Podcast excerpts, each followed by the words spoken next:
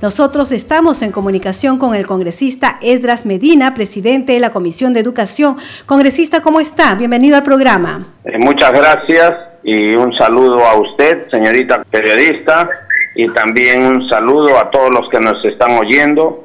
Efectivamente, el día de ayer hemos tenido la satisfacción de poder haber trabajado toda la desde anteayer y toda la mañana y en la tarde, donde hemos podido aprobar ya esta ley que revaloriza la carrera docente, modificando el artículo 63 de la ley 29944, ley de reforma magisterial, sobre la compensación por tiempo de servicio.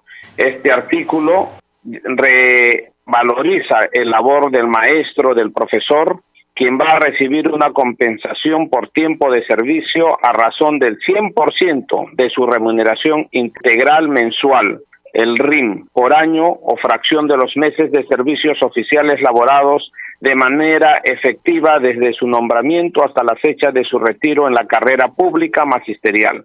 Por lo tanto, desde aquí un saludo a todos los maestros. El Congreso de la República reconoce su labor y reconoce que son hombres y mujeres que han venido trabajando por el bien de nuestro país y que el Congreso hoy prácticamente ha reconocido dándoles esta, otorgando esta ley. Ya tenemos la firma, la autógrafa y le estamos pasando a muy tardar el día de mañana al Poder Ejecutivo para que promulguen esta ley. Sí, congresista, el cálculo de la CTS es desde el tiempo del normamiento hasta el retiro. Ahora se podrá, bueno, de promulgarla el Ejecutivo, retirar el 100%. Antes era menos del 20%, ¿verdad? Antes era, llegaba hasta el 14%. Y los docentes prácticamente, una vez que cesaban, prácticamente estaban a expensas de este poco dinero que recibían. Hoy nosotros, eh, a través del Congreso, hemos aprobado esta ley de compensación por tiempos de servicio al 100%. Por lo tanto, es un reconocimiento a ese maestro que tantos años ha dado su vida al Estado, a los estudiantes y hemos sido nosotros parte también de esa formación porque todos hemos sido formados por un maestro. Sí, congresista Edras Medina, exactamente eh, quiénes serán los beneficiados y más o menos cuántos maestros eh, serán los beneficiados. Ayer se hablaba de 350 mil maestros. Bueno, este, claro, van a ser beneficiados aproximadamente, yo diría, llegaremos a 400 mil maestros a nivel nacional, pero no va a ser inmediato, pues no todos se van a jubilar inmediatamente, ¿no? Hay algunos que eh, ya están a puertas de jubilarse y bueno, esta compensación por su tiempo de servicio va, es reconocido y va a tener su, su digna jubilación. Y otros progresivamente se irán jubilando según cumplan sus años de servicio. Este es para la carrera del docente, los maestros de la ley de la reforma magisterial. Es para los docentes de la educación básica regular Luego, estaremos trabajando también, que ya estamos elaborando leyes para los maestros de los institutos superiores, para los maestros de las escuelas superiores que tenemos a nivel nacional, escuelas de arte, escuelas de música. Entonces, para ellos es otra ley que también estamos pensando en ellos y que tengan paciencia porque nosotros tenemos que trabajar por los docentes porque para el desarrollo de un país es necesario brindarles todas las facilidades a los docentes porque ellos son parte de la formación de nuestros estudiantes.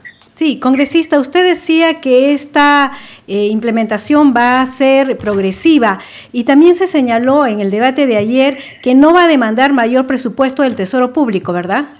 Así es, este, esta ley no va a demandar, ¿por qué? Porque este prácticamente va a ser progresivo, este no todos se van a jubilar el día de mañana, ¿no? Y esperamos que eso entienda el poder ejecutivo y pueda este refrendar ya la autógrafa y podamos esta ley pues este gozar al día eh, en estos días antes que se cumplan los 15 días que, corresponde al poder ejecutivo, no esperar al último, sino darles la satisfacción a los maestros que tantos años han esperado esta ley y que hoy se está plasmando a través del Congreso, de los congresistas, de la comisión. Empezó en la Comisión de Educación con todos los miembros titulares, todos por unanimidad. Ayer hemos recibido todo el respaldo del Congreso. Eso deben saber nuestros maestros, que todos los congresistas a una voz hemos dicho es necesario que se les dé esta compensación por su tiempo de servicio.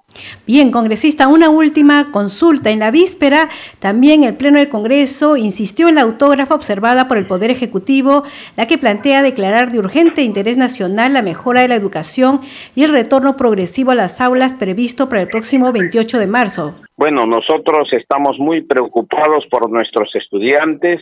Estos dos años que han pasado son años muy este, problemáticos que todas las familias han vivido porque nuestros hijos, muchos han podido recibir sus clases a través de la virtualidad, pero otros no, porque no se ha cerrado esa brecha tan grande, porque han carecido de los medios, de las herramientas virtuales, de una tablet, de un celular, y bueno, este, ahora es de suma urgencia el retorno a clases y el Congreso pues ya ha aprobado esta ley que declara de urgente interés nacional la mejora de la educación y el retorno progresivo a las aulas. Es necesario pues la mejora de la educación a través de las clases ya presenciales y también es necesario que el Poder Ejecutivo comience a trabajar sobre todo la infraestructura educativa que pueda dar el mantenimiento, porque ahí van a empezar a ir nuestros estudiantes y necesitan que el Poder Ejecutivo, a través del Ministerio de Educación, ya ejecute